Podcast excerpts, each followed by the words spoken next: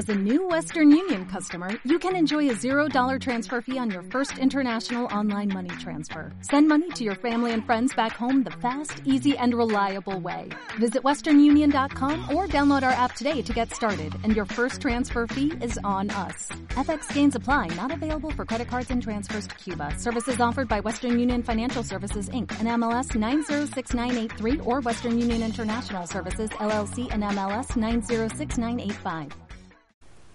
Capítulo 7 El día de la boda. Sección primera. Al tocador. En fin, la noche silenciosa y larga tocaba ya su término, y la tanto tiempo suspirada aurora estaba a punto de aparecer.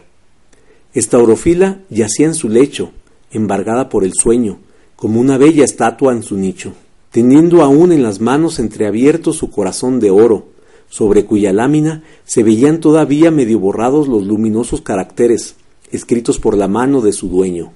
Ya el invierno de la ausencia se ha pasado, las lluvias de las lágrimas amargas se han alejado. Ven, esposa mía, ven y serás coronada.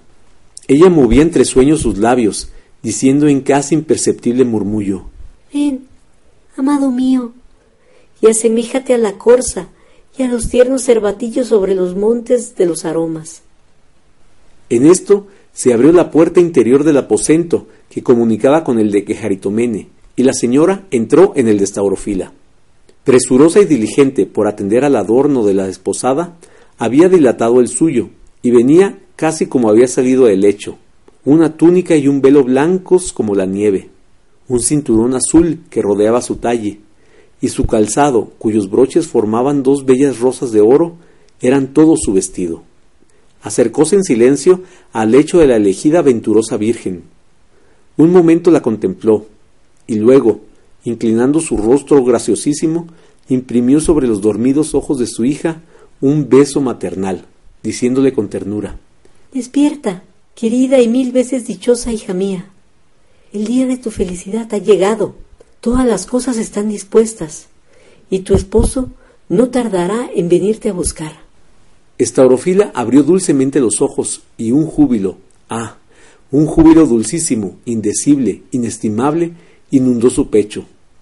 Sale ligera de su lecho y se arroja en brazos de su bienhechora. Déjame que te adorne, le dijo la señora. Yo conozco muy bien el gusto del príncipe, mi hijo y tu esposo, y espero que he de ponerte de tal modo que seas agradable a sus ojos y digna de su amor. La reina de las luces, convertida entonces, oh dignación, en camarera estaurofila, la hizo sentar en una silla, la cubrió con un blanco lienzo, lavó su rostro y cuello, sus manos y pies con una agua templada y olorosa que había preparado de antemano. Después ungió su cabeza con óleo preciosísimo, cuya fragancia suave se esparció por toda la casa. Enseguida la hizo poner en pie, y le vistió primero una túnica de cándido lino finísimo, hechura de sus reales manos. Púsola después sobre esta túnica aquella preciosa vestidura nupcial, tanto tiempo antes preparada y labrada por la misma estaurofila, no sin la poderosa ayuda de la reina, su maestra. Esta vestidura nupcial era de tela de oro, adornada con flores bordadas y recamadas de seda, de perlas y de piedras preciosas. Ciñó su talle con un rico cinturón, también de oro, bordado de perlas, y sobre cuyo broche había un diamante valiosísimo. Luego, a continuación, adornó su pecho con una joya purpúrea, sobre la cual había bordado varios jeroglíficos, incomprensibles algunos para Estaurofila. Este precioso adorno era también obra de las reales manos de Quejaritomene, y un regalo de boda que hacía a la desposada. Hízola de nuevo tomar asiento, y apartándose un poco de ella, fue al aposento contiguo, que era el suyo, y abriendo un guardajoyas, sacó el inapreciable tesoro de alhajas traído del reino de las luces, y llevándolo a la presencia de estaurofila, la comenzó a adornar con ellas. Hebillas, zarcillos, pendientes, brazaletes, joyas de pecho y de frente. Estaurofila, engalanada con estos adornos, parecía una blanca azucena aljofarada y brillante con el rocío de la mañana. La augusta camarera compuso alrededor de su cuello la hermosa cadena de oro de la que pendía su corazón, y la prendió sobre su pecho. Mas con tal gracia lo dispuso que formó con ella la misteriosa cifra de su nombre. Aquella cifra que siempre había sido para Estaurofila presagio de bienandanza. En medio de la cifra descansaba primorosamente el corazón de oro, prenda preciosa para ella del amor de su esposo, y que ahora formaba el más precioso adorno de su pecho. Luego peinó y rezó sus cabellos que, cogidos graciosamente con cintas y entretejidos con diamantes y con perlas, caían ensortijados y ondeantes sobre su espalda. Prendió con gran esmero el velo de las vírgenes alrededor de su cabeza, y sobre ella puso una corona de blancas azucenas. Por último, puso en sus pies un hermoso calzado bordado de oro y pedrería. Concluido el adorno, que Jaritomene puso delante de Staurofila su espejo limpio y sin mancilla, y al mirarse ella, retratada en el limpio cristal, el tinte del pudor vino a aumentar sus encantos. Es obra vuestra, dijo ella. Oh, madre mía, es obra vuestra. ¿Y qué hubiera sido de mí sin vos? Yo recuerdo muy bien cuando al mirarme, ay de mí, en ese espejo, solo contemplaba en él un rostro pálido y consumido por el dolor, unos ojos hinchados por la fuerza del llanto, y mi cuello, ay, mi cuello, vos lo sabéis, afeado con aquella ignominiosa marca que sólo ha podido borrar la noble y preciosa sangre de mi esposo. ¿Y a quién yo debo esta aventura? ¿A quién sino a vuestra protección? ¿Qué no habéis hecho por mí? Vos me sacaste del poder de mis enemigos, guiasteis mis pasos vacilantes, me hicisteis recobrar el anillo de mi felicidad, perdido por mi culpa. Habéis sido mi consuelo en todas mis tribulaciones, y ahora me habéis adornado hasta ponerme bella a los ojos de mi esposo, vuestro hijo. Oh sí, sabedlo, cortesanos de las luces, aldeanos y pastoras, si por ventura os voy a parecer hermosa, y vos también, excelso príncipe, mi bien amado, y vuestra augusta majestad, oh soberano rey de las luces, si hallase gracia ante vuestros ojos, oídlo. La reina, la poderosa reina, la señora, ha hecho en mí cosas grandes. Al decir esto, brotaron de sus ojos dos hermosas perlas, que cayendo humedecieron el cristal y la mano de su bienhechora, quien estrechándola entre sus brazos le dijo Basta, hija mía, basta. Ahora descansa un poco y recréate pensando en tu ventura, mientras yo voy también a prepararme. Con esto se retiró a su aposento, dejando a Staurofila entregada a sus dulces impresiones. ¿Y por qué, entre las ricas joyas que la adornan, no ha tenido lugar aquel hermoso collar de perlas y de oro, dádiva rica de la reina madre? ¿Por qué la diestra mano que la ha engalanado no le colgó a su cuello o le rodeó a su brazo? ¿No le prendió a su pecho o le rodeó a su cintura? ¿Qué se ha hecho de él? ¿A qué uso se le destina? Esta orofila no lo sabe. Un poco más tarde, la reina de las luces se presentó de nuevo. Los reales adornos de que estaba ataviada daban un nuevo realce a su belleza. Su vestido de púrpura, su manto azul bordado de estrellas, su cinturón de oro, brillantes joyas y valiosas alhajas, y en su cabeza la corona de oro, gloriosa insignia de su soberano imperio, que la daba a conocer como reina de las luces y del desierto. Jamás tan bella y tan encantadora había aparecido a los ojos de Staurofila. Su rostro lleno de una noble, serena y amabilísima majestad, sus ojos animados de una tiernísima expresión de amor y de bondad. Estaurofila se levanta y se apresura a echarse en sus brazos. Qué hermosa sois, querida madre mía, qué hermosa sois. Con cuánta razón vuestra vista basta para aplacar la justa indignación del poderoso rey de las luces. La reina contestó a sus ternuras con ternuras y a los abrazos con abrazos, pero un rumor ligero que por instantes iba haciéndose mayor llamó la atención de ambas. 2 al encuentro. Poco después, los soldados del reino de las luces, que estaban de centinela, hicieron oír un grande clamor. He aquí al esposo que viene. Salid a recibirle. Hija y madre se miraron alborozadas y se estrecharon la mano. El corazón de Estaurofila latía con violencia y su rostro se embelleció con la púrpura del pudor. Una dulce canción llegó a sus oídos. En ella reconoció a su amado. He aquí que estoy la puerta y llamo, ábreme hermana, mi amiga mía, mi paloma mi, mi toda hermosa.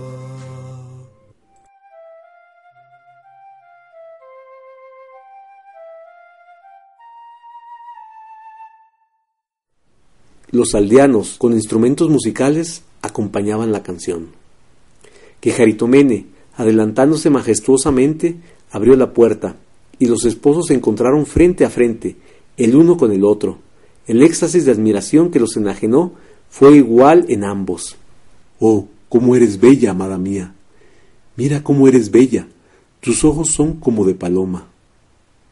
Mi amado es cándido y rubicundo, y escogido entre millares y a la verdad, el gallardo admirable príncipe de las luces, engalanado para sus bodas, llevando con real decoro las insignias de su dignidad, con su vestidura cándida bordada de oro, con su peto y cinturón que adornaban su gallardo y majestuoso talle, su manto de grana dos veces teñida, ceñida su resplandeciente espada, en su cabeza la corona de oro.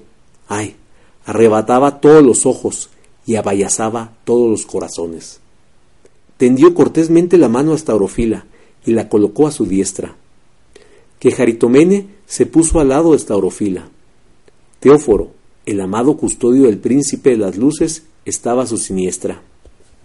De esta forma, y rodeados de los cortesanos y soldados de las luces, avanzaron hasta una enramada que estaba prevenida a poca distancia, para ordenar la marcha triunfal desde allí hasta el lugar donde debía verificarse la ceremonia.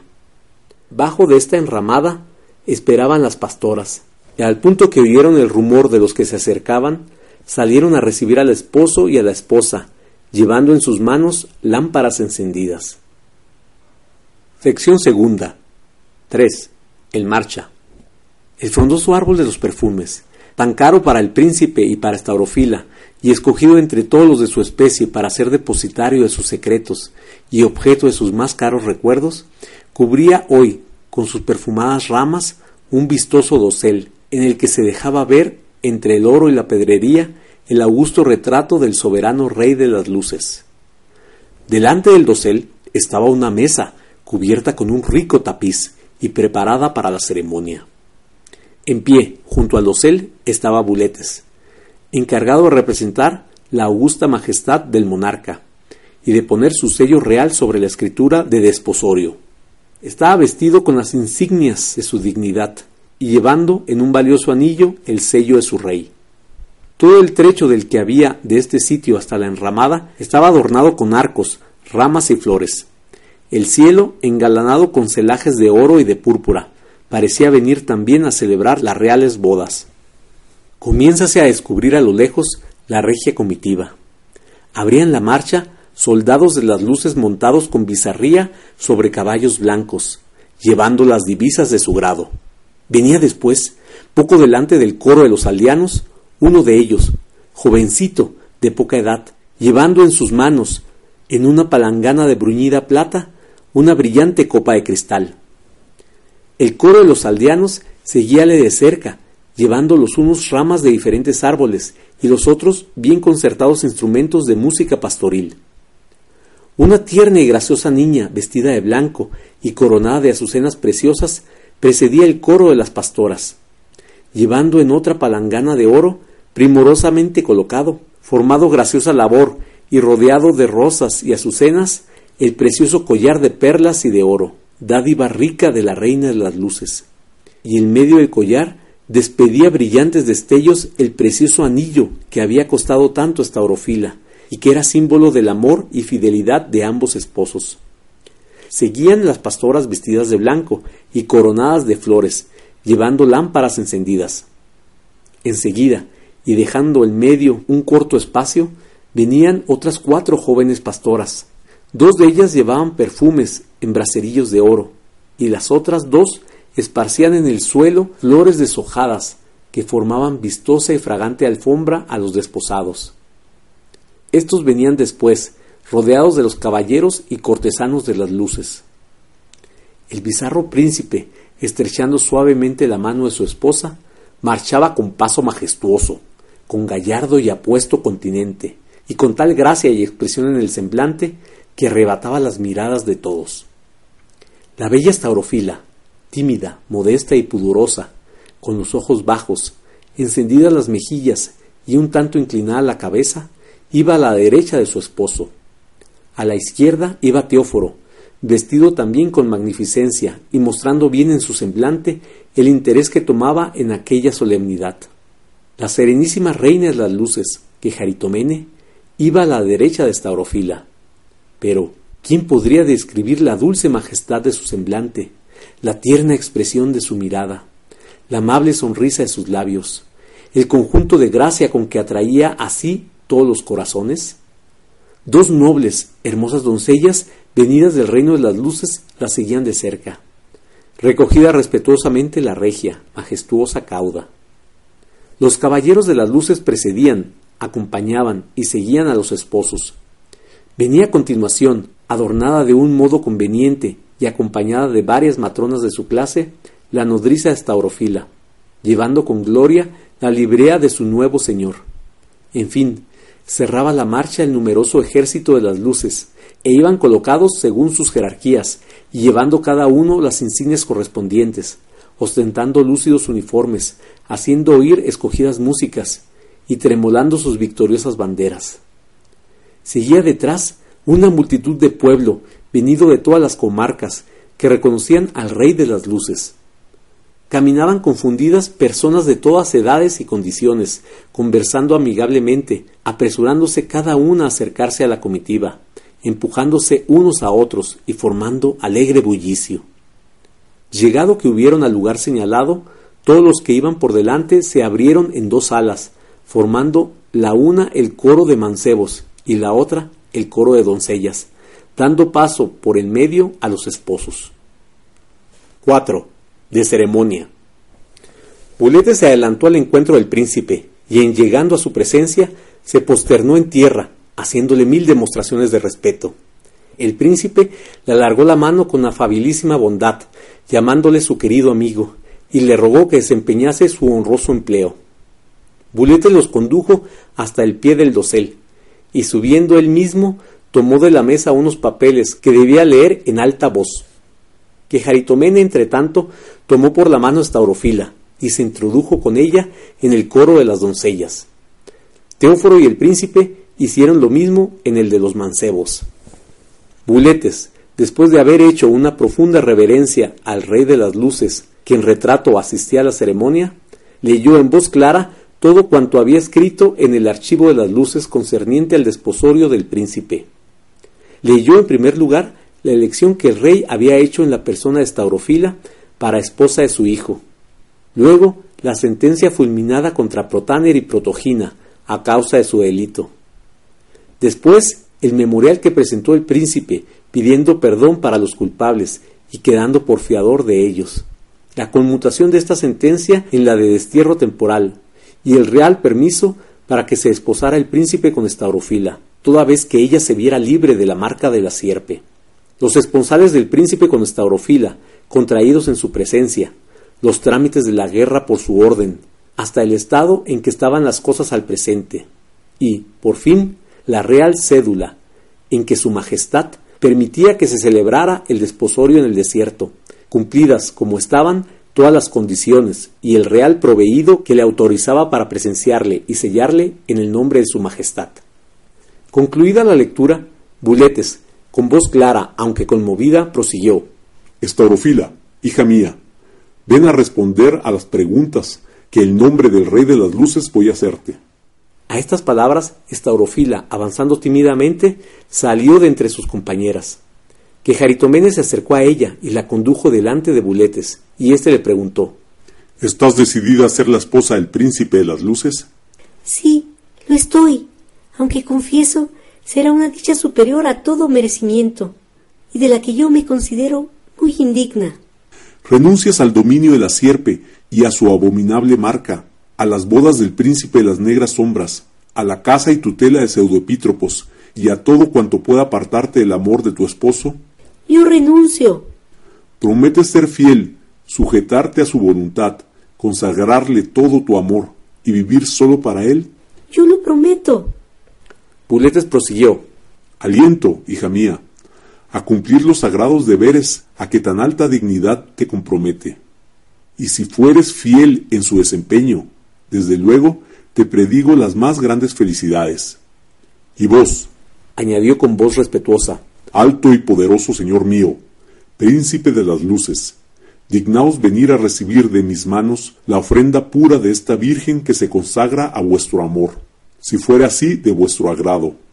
A estas palabras, alborozado el príncipe, con paso veloz, salió entre sus compañeros y fue a ponerse al lado de Staurofila. Teóforo le acompañaba. El príncipe dijo, Buletes, yo la acepto y la recibo de tu mano, y ofrezco defenderla de sus enemigos, y salvarla a costa de mi sangre y de mi vida. Buletes dijo entonces, con voz grave y majestuosa, Estaurofila, ¿quieres ser la esposa del grande y poderoso señor Helios Dicaías? ¿Le recibes por tu esposo? ¿Te otorgas por su esposa? Yo quiero, yo recibo, yo me otorgo, respondió Estaurofila, con voz temblorosa pero clara y perceptible. Príncipe mío, prosiguió Buletes, es del real agrado de vuestra Alteza ser esposo de Estaurofila, hija de Protáner y Protogina. ¿La recibís por vuestra esposa? ¿Os otorgáis por su esposo? Sí quiero, sí recibo, sí me otorgo, contestó el príncipe con voz clara, majestuosa y firme. Buletes entonces, tomando de la palangana de oro que le sirvió la joven pastora, el anillo, lo presentó al príncipe, el cual lo puso en el dedo de Staurofila, y extendiendo ella sus manos, cayó en ellas, de las del príncipe, una lluvia de joyas y piezas de oro, arras preciosas, que ella recibió en señal de esposorio. Presentando luego Buletes la escritura de su enlace, firmaron Estaurofila y el príncipe, y Buletes puso solemnemente el sello del rey.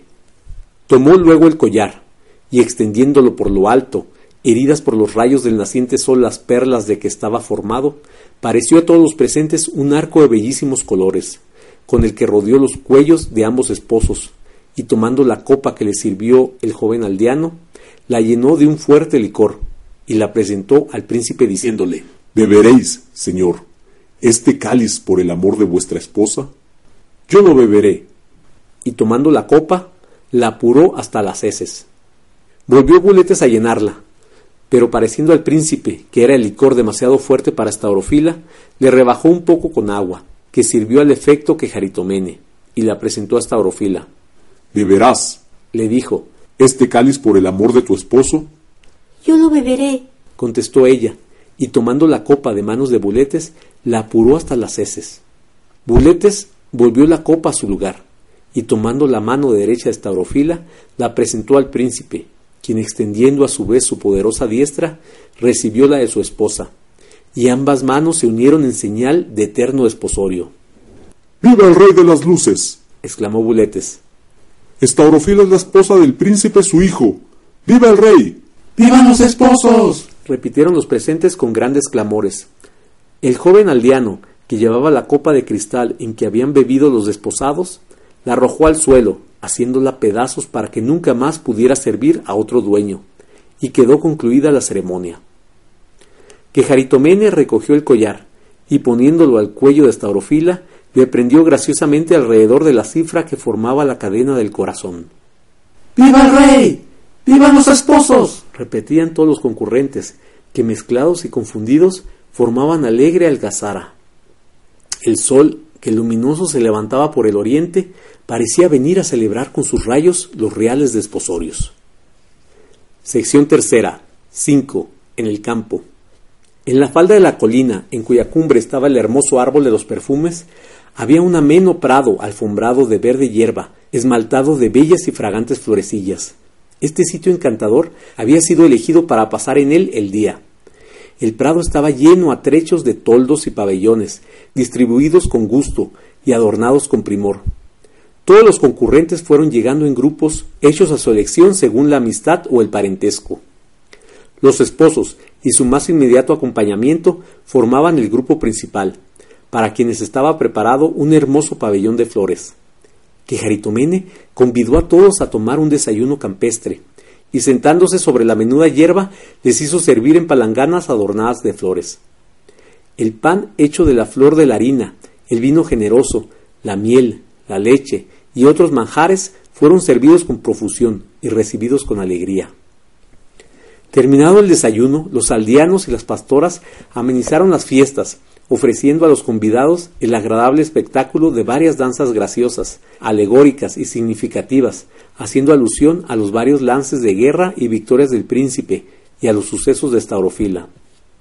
El resto del día se pasó agradablemente, entreteniéndose los unos en cantar canciones o en tocar instrumentos, los otros en amigables conversaciones, y los sabios de las luces también se divertían en proponer y descifrar enigmas ingeniosos, alusivos los más a la presente y futura felicidad y gloria de los esposos. Había colocadas de trecho en trecho mesas cubiertas de todas clases de refrescos para que pudiesen regalarse los convidados cuando y como lo deseasen. Las diversas músicas bélicas se alternaban entre sí y con las de los aldeanos, quienes por gusto del príncipe cantaron en aquella ocasión las canciones de la flor, de la paloma y de la oveja que habían cantado en otra vez. Cerca de ponerse el sol, un sirviente que llevaba la librea del rey anunció que la mesa estaba dispuesta y que Jaritomene, con suma afabilidad y complacencia, acompañada de Teóforo, invitó a todos los circunstantes a pasar al banquete. 6. A la mesa. El árbol frondoso y fragante, que había dado la sombra de la mañana al vistoso dosel de la ceremonia, daba ahora la sombra de la tarde a la abundante y bien preparada mesa del festín. De sus floridas ramas pendía, adornado con lazos, flores y listones, vistoso pabellón que cubría los cuatro asientos preparados para los esposos y sus compañeros. Había aparte otro asiento, también preparado y adornado con magnificencia, y en el pabellón que lo cubría centellaba resplandeciente el escudo del Rey de las Luces. Este era para buletes. Los demás asientos estaban distribuidos en orden, conforme a la jerarquía, empleo o dignidad de los que iban a ocuparlos. La mesa estaba cubierta de un mantel más blanco que la nieve y adornado a trechos con jarrones y ramilletes de flores. Conforme llegaron los convidados, fueron ocupando sus asientos respectivos, y al punto comenzó una suave y deliciosa música. Sirvieron los platos más apetecibles, el cordero asado, la ternera cebada, toda clase de aves y de peces, y en fin, los manjares más exquisitos. Los vinos generosos, traídos del reino de las luces, corrían en abundancia, llenando los vasos una y otra vez. Que Jaritomene, llena de júbilo, recordó a sus hijas la promesa que les había hecho, y hoy cumplía, de darles estos escogidos vinos, promesa hecha allá en el desierto, cuando tiempo antes las convidara a estas deseadas bodas. Ella cuidaba de todos, y con particularidad de estas felices doncellas, sirviéndoles por su mano el vino y los manjares, como también a Filautía, que estaba sentada a la mesa no lejos de la señora. Luego que el calor de los licores aumentó la alegría de los convidados, se oyeron producciones y selectas poesías con que cada uno se empeñaba en felicitar a los esposos y en encomiar las grandezas del reino de su augusto y poderoso monarca. Buletes, como fiel custodio de Staurofila, dio a ésta, en un breve discurso, la más cordial enhorabuena, y al príncipe y a Cajaritomene rendidas y expresivas gracias por todo cuanto en favor de ella habían hecho. Algunas sencillas pastoras, poco instruidas, pero en extremo alborozadas e instadas por algunas personas, con grande timidez y vergüenza por tener que hablar ante una tan esclarecida concurrencia, dieron a Starofila, a su modo, sus felicitaciones. Sirvióse la repostería, y nuevos y apetecibles manjares, toda suerte de deliciosas frutas, dulces esmeradamente preparados, exquisitas conservas. Allí un panal de miel con su miel misma, allí la flor de harina con la miel. Allí, y en un lugar muy distinguido, formando las delicias de la mesa, los frutos confitados del árbol que les daba sombra. Vuelven a correr los vinos, los vasos se llenan y se vacían alternativamente. Se aumenta la alegría, crece el alborozo, nuevos aplausos, nuevas felicitaciones. El príncipe no cesaba de invitar a los convidados a gozar los regalos del banquete. Comed, les decía, mis amigos, bebed y embriagaos, mis muy amados. De repente se hace oír nueva música. Avanzan hasta llegar al sitio del festín algunos aldeanos y algunas pastoras distribuidos en dos coros, los cuales fueron a colocarse cerca de las dos extremidades de la mesa. El coro de los aldeanos, el primero, acompañado de la música, entonó un himno en honor del Rey de las Luces, su grandeza, su magnificencia, su sabiduría, su poder, su majestad, su gloria, fueron allí preconizados, al son de concertadas voces e instrumentos. Concluido este himno, Buletes dio las gracias a nombre del rey, y todos prorrumpieron en estrepitosos aplausos, diciendo ¡Viva el Rey de las Luces! Honor y gloria a nuestro Rey y Señor, y al príncipe su hijo. ¡Viva el Rey de las Luces! Restituido el silencio, el coro de las pastoras entonó otro himno en honor de la Reina de las Luces. Oh, con qué dulzura de voces, con qué afecto de expresión, con qué ternura y entusiasmo cantaron las glorias de la incomparable Quejaritomene, su hermosura sin mancha, su inefable clemencia, la dulce ternura de sus ojos, la gran sonrisa de sus labios, la dulce, serena y apacible majestad de su semblante. Ella es como el iris que disipa las tormentas de la real indignación. Ella es como la palma que da abrigo y sustento, como la aurora que disipa las tinieblas, como la estrella de la mañana, como el lirio, como la rosa. Ella es. Faltan las voces y hablan solo los afectos. Se conmueven todos los corazones, asoma el llanto a todos los ojos y termina el himno entre los más sinceros aplausos. La incomparable Quejaritomene, con una modestia y amabilidad indescriptible, dio las gracias por el obsequio, y todos prorrumpieron en voces de júbilo diciendo ¡Viva la reina de las luces! ¡Viva nuestra bienhechora! ¡Viva Quejaritomene! Callaron todos al oír los preludios de la música que anunciaban un nuevo cantar. En efecto, el coro de los aldeanos entonaba otro himno en honor del príncipe. El guerrero vencedor, el esposo, fue elogiado en dignos y sonoros versos. ¿Quién es este que viene teñida en sangre su vestidura? A la verdad, es incomparable la hermosura de su semblante. ¿Por qué tienes roja y como teñida en sangre tu vestidura? Yo he despedazado a mis enemigos, los he hallado en medio de mi furor, y su sangre ha salpicado mi ropa. ¿No veis? Semejante es a un relámpago el brillo de su espada. Sus enemigos huyen en su presencia o caen vencidos a la fuerza de su brazo. Venid y mirad al esposo, al rey, con la corona que le coronó su madre el día de su esposorio y en el día de la alegría de su corazón. Crecía el entusiasmo en todos los pechos. Aquella música pastoril parecía haberse transformado en una música guerrera. Terminó el himno y resonaron por todas partes los más estrepitosos aplausos. El príncipe, con apacible majestad, dio las gracias a sus amigos. ¡Viva el rey de las luces! ¡Viva el esposo! ¡Viva el vencedor! Vuelve a sonar la música preludiando un cuarto himno que las pastoras cantaron en honor de Staurofila. ¿Quién es esta que camina por el desierto rebosando en delicias y apoyada en su amado? ¿Quién es tu amado? Dinos, ¿quién es tu amado? Escogí entre mil venturosa virgen. Olvídate de la casa de tus padres, y el rey codiciará tu hermosura. Así alternaban las doncellas, que llenas de júbilo daban mil parabienes a su amiga. No se hartaban de mirarla embellecida con las nupciales joyas y sentada al par de su amado en la mesa del convite. A Porfía le daban parabienes y se congratulaban con ella. Concluye el canto y suenan nuevos aplausos.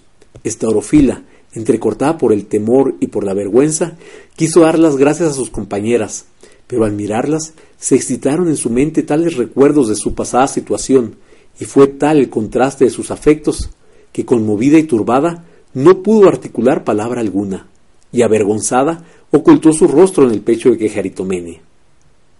La reina de las luces, acariciándola con una amable sonrisa y tomando por ella la palabra, la disculpó, y dio las gracias a las pastoras, en un sencillo y breve, pero elocuente y tiernísimo discurso.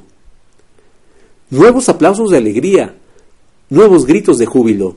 ¡Viva la esposa del príncipe de las luces! ¡Viva la bella estaurofila! ¡Viva la esposa! El príncipe, enajenado de gozo, convida de nuevo con instancia a beber a sus amigos. Se llenan y se vacían los vasos una y otra vez. Bebieron los cantores y cantoras, bebieron cuanto estaban a la mesa, bebieron el esposo y la esposa, y todos cuantos bebieron se embriagaron con la fortaleza de aquel maravilloso licor. Oh santa embriaguez, oh licor maravilloso que no perturba, sino eleva, sublima y enaltece la razón. Oh santa alegría, oh dichosas bodas, oh precioso e inestimable convite.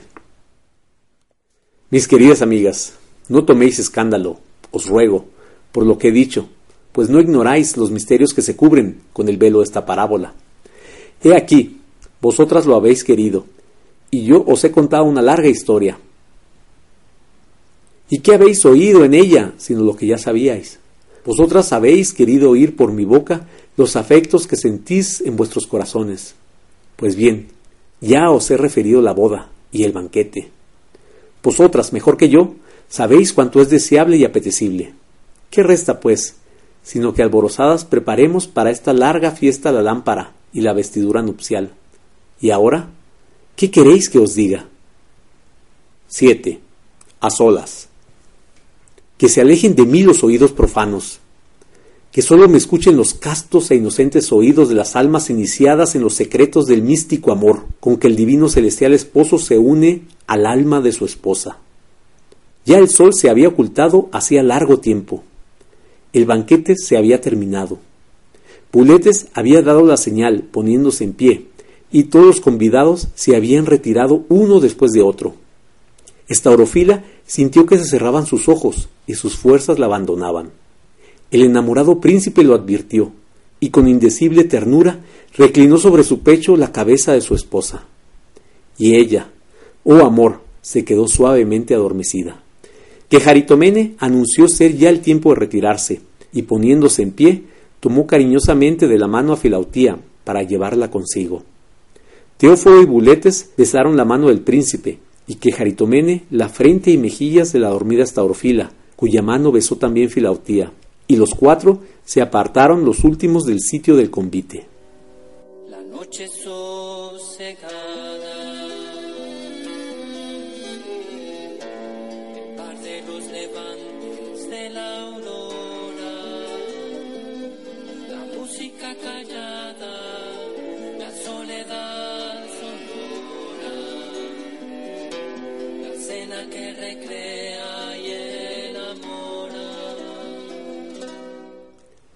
La noche había ya tendido su misterioso velo. La escena estaba sólo iluminada por el suave resplandor de las estrellas que un cielo purísimo dejaba percibir. El árbol, al impulso de un ligero viento, movía blandamente sus floridas ramas, las que al agitarse esparcían un perfume suavísimo. Los misteriosos ruidos de la noche parecían haber reemplazado la música del festín. Las palomas ocultas en el ramaje exhalaban conmovedores arrullos. Toda la naturaleza convidaba al reposo. El príncipe se sintió también embriagado de amor.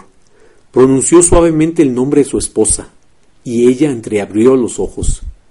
Mirándose la amada y el amado, Estaurofila mía, Helio mío, la esposa era toda para su esposo, y el esposo era todo para su esposa. Él para ella, ella para él, el uno para el otro. Oh éxtasis sagrado, oh enajenamiento venturoso, oh santa embriaguez, oh vino que engendra vírgenes, oh amor que realza y consagra la pureza, oh virginal amor, oh espirituales desposorios.